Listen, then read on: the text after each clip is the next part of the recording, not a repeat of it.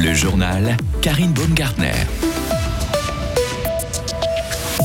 Une manifestation pro-palestinienne a lieu en ce moment au centre-ville de Fribourg. L'un de nos journalistes est sur place. Il nous détaillera ce qu'il voit.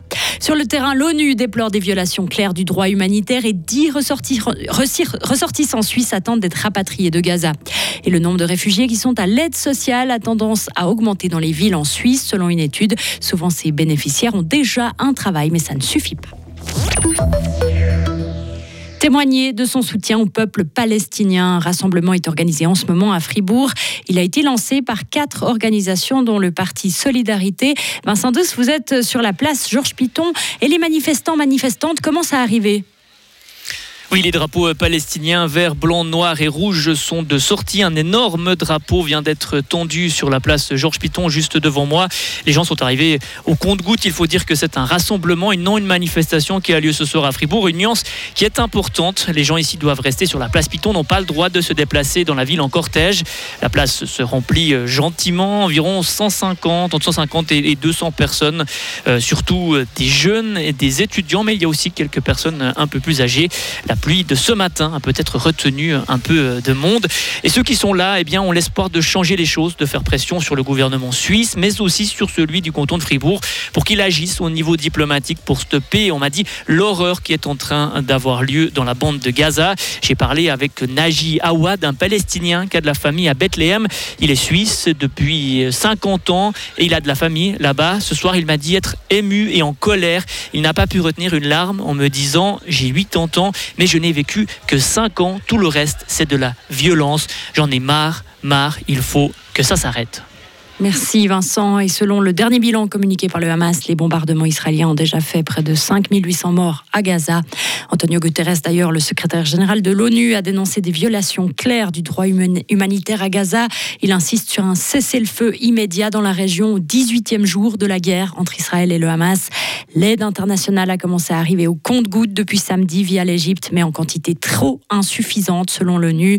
On a appris aussi que 10 ressortissants suisses veulent quitter la bande de Gaza. Ils se trouvent actuellement au poste frontière de Rafah. Ce sont des Palestiniens et Palestiniennes avec un passeport suisse qui attendent de pouvoir partir pour l'Égypte. Emmanuel Macron, lui, est en visite actuellement en Israël et en Cisjordanie. Cet après-midi, il s'est rendu à Ramallah pour y rencontrer le président palestinien Mahmoud Abbas. Et ce matin, le président français a effectué une visite de soutien à Jérusalem où il a rencontré Benjamin Netanyahou. Il a affirmé que le premier objectif devait être la libération des otages détenus par le Hamas. Nouvelle alerte à la bombe aujourd'hui à l'aéroport de Balmulhouse. C'est la troisième fois en six jours. Le trafic aérien a été interrompu pendant plusieurs heures. Plusieurs autres aéroports français ont dû être évacués ces derniers jours. Et selon le ministre français des Transports, les fausses alertes à la bombe lancées ces derniers jours proviennent d'une adresse électronique en Suisse. Dans le délicat dossier du glacier Théodule à Zermatt, les défenseurs de l'environnement obtiennent une victoire aujourd'hui. Une interdiction de skier vient d'être prononcée hors du périmètre homologué. Une décision communiquée ce matin la commission cantonale des constructions a suivi les organisations environnementales et les avocats pour le climat. Une partie de la piste qui est préparée par les organisateurs est hors de la zone de ski. Du coup, jusqu'à nouvel avis, les installations se trouvant dans cette zone ne peuvent pas être utilisées. Cette décision est sujette à recours et le tout pourrait remettre en question l'organisation des descentes Coupe du Monde prévues en novembre. La part de réfugiés à l'aide sociale a tendance à augmenter dans les villes, mais la plupart du temps, ces bénéficiaires travaillent. C'est ce que révèle aujourd'hui l'initiative des villes pour la politique sociale. Elle a étudié l'évolution de l'aide sociale dans 14 villes, dont Fribourg et Lausanne. Les réfugiés ont sans doute plus souvent des emplois précaires ou mal payés. Leur revenu ne suffit donc pas pour vivre, mais de nombreuses personnes ne figurent pas dans ces statistiques car elles n'osent même pas demander de l'aide. Émilie Meuchler est vice-présidente de l'initiative des villes pour la politique sociale. Alors on a différents euh, indicateurs hein, qui nous montrent ça, que ce soit les distributions alimentaires, euh, les personnes qui viennent à l'info sociale, par exemple du service social de la ville de Lausanne, qui viennent chercher des informations.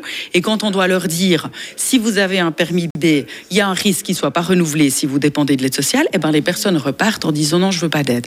Et c'est pour ça qu'on est très content et contente que les chambres fédérales aient accepté l'initiative parlementaire de Samira Marty, qui dit que les personnes qui sont depuis plus de 10 ans en Suisse qui ont un permis B ne doivent plus craindre pour leur permis de séjour si elles touchent de l'aide sociale. Et puis on espère que les chambres fédérales, le nouveau Parlement, va rapidement voter ce règlement d'application parce que ça, c'est un sacré frein à des aides et il y a des personnes, des familles qui vivent dans des situations de précarité à cause de ça. Le taux d'aide sociale a globalement baissé l'an dernier dans les villes suisses, grâce notamment à la situation favorable sur le marché de l'emploi. À Fribourg, il se situe juste en dessous des 4%.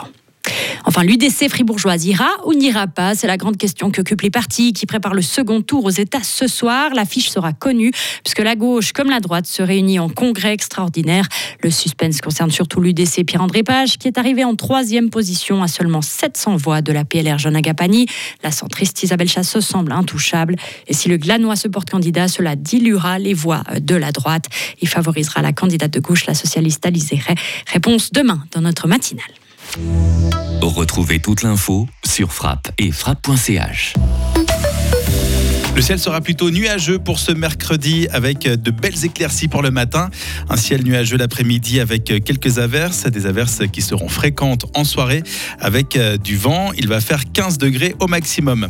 Pour ce qui est de la suite de la semaine, on aura des conditions venteuses toujours avec des averses fréquentes pour jeudi soir.